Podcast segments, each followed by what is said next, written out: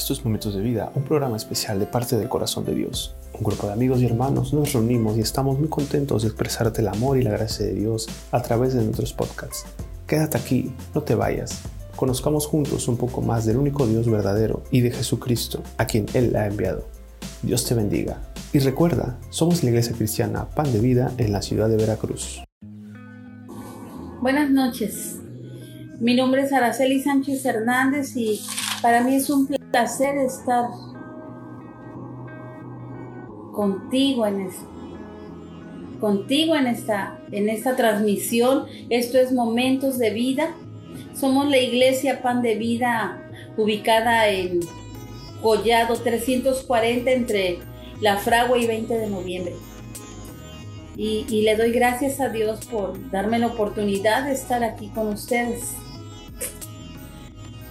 Eh, permítame orar en esta noche, que sea el Espíritu Santo el que, el que me ayude para poder transmitir este mensaje. Padre, yo te doy gracias en esta noche, Señor, por la oportunidad que tú me brindas de poder llegar a, a corazones, Padre. Yo te ruego que tú uses mis labios, Señor, y que tu nombre sea glorificado, Señor. Te doy gracias, Padre, en el nombre de Jesús. Gracias a Dios. Gracias a Dios. Bueno, eh, el, tema de esta noche yo le puse, viva Jehová, porque tú eres mi roca. Y, y quiero leerles el Salmo 18:46 que dice, viva Jehová y bendita sea mi roca, y enaltecida sea el Dios de mi salvación. Mm, al comparar a Jehová, a, Dios con una roca, quiere decir que es un lugar, es algo firme, es algo que no se mueve, es algo sólido. Bueno, pues todo cristiano, todo hijo de Dios, debemos estar parado en la roca que es Cristo. ¿Por qué? Porque los embates de esta vida, hermanos, amigo que nos escuchas, los embates de esta vida son, son fuertes. Sabemos que estamos viviendo tiempos muy difíciles, tiempos de muerte, tiempos de ansiedad, de crisis, de incertidumbre, de enfermedad. Yo no sé si a ti te ha pasado, hermano. A veces, eh, no sé si te ha pasado que se te va el sueño o que a veces sientes que ni el sol te calienta o quisieras salir corriendo. A mí me ha pasado, hermanos. Pero, pero ¿saben qué yo hago? A veces le digo a mi hija, ponme la alabanza que tú ya sabes para, poder calmarme, me la pone y, como cuando tú sientes que te ponen un, bálsamo en tu corazón, así es la alabanza eh, en medio del cristiano cuando se siente abatido. E, es bueno que clamemos a Dios, hermanos, porque dice la palabra de Dios, que es de ahí donde viene nuestro socorro, nuestra ayuda, nuestra salvación.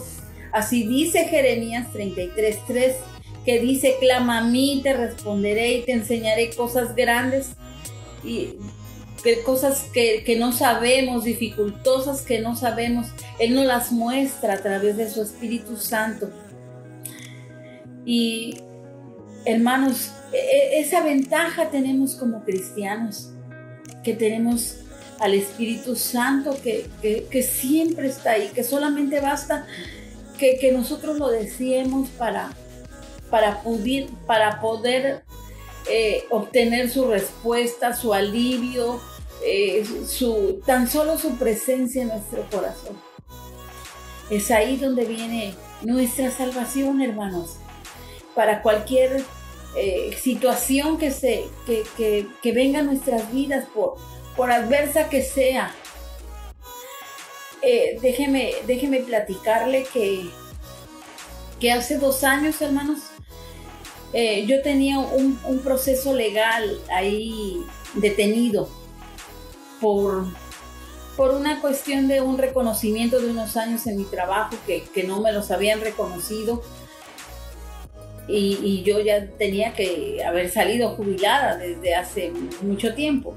Bueno, eh, yo viví ese proceso, hermanos, pero ese proceso estuvo parado tres años. Ni para atrás ni para adelante, totalmente parado, hermanos. Y mis deudas ya me llegaban al cuello, hermanos. Ya me estaba ahorcando ese, e, esas deudas, hermanos. Bueno, llegó una semana de ayuno de la iglesia que mi pastor nos convocó.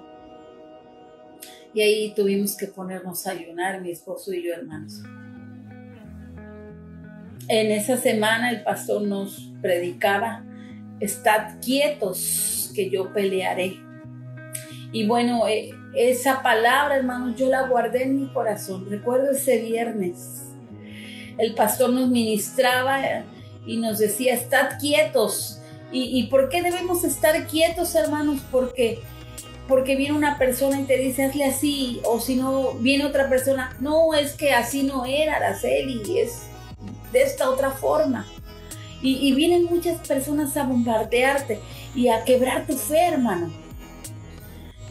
Y es ahí donde debemos estar en la roca, en la roca del, en la roca firme que es Cristo.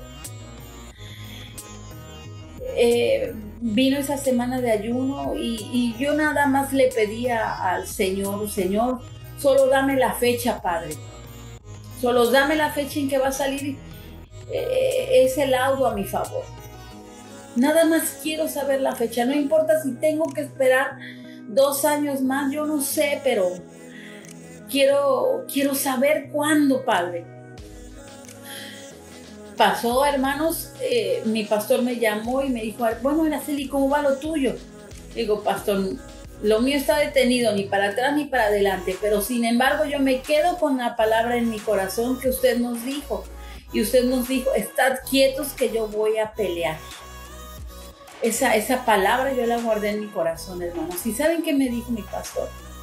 Pues hay que orar, Araceli.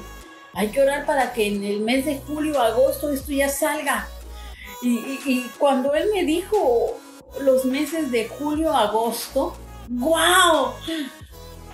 mis hubo una explosión dentro de mi interior, hermanos, porque era lo que yo estaba esperando de parte de Dios.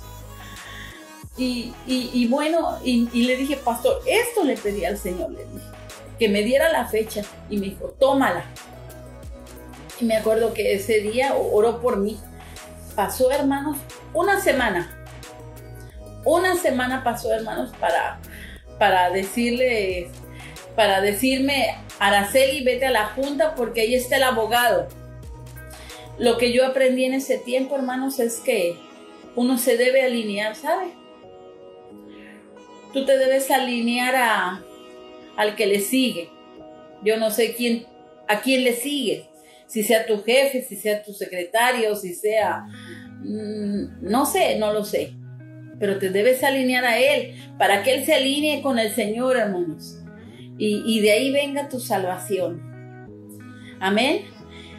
Eh, después, hermanos, eh, pasó una semana, pasó un mes, hermanos, cuando mi laudo ya estaba. Pude recibir el milagro que tanto le había pedido al Señor en ese tiempo, hermanos. Y, hermano, aquel, aquel proceso se desató y vino mi salvación y vino, y vino mi tranquilidad y vino un nuevo tiempo de vida. Vino mi salvación para mí, para mi familia, hermanos. ¿Y tú a quién clamas, hermano? ¿Tú a quién clamas cuando estás en aflicción? ¿A quién clamas cuando, cuando viene la tormenta a tu vida? Yo solamente te quiero invitar a que, clames a Él, porque de Él viene nuestra salvación. Porque Él nos ama. Porque Él está presto siempre a escucharnos. Yo quiero terminar con este salmo. Es el Salmo 27, 14.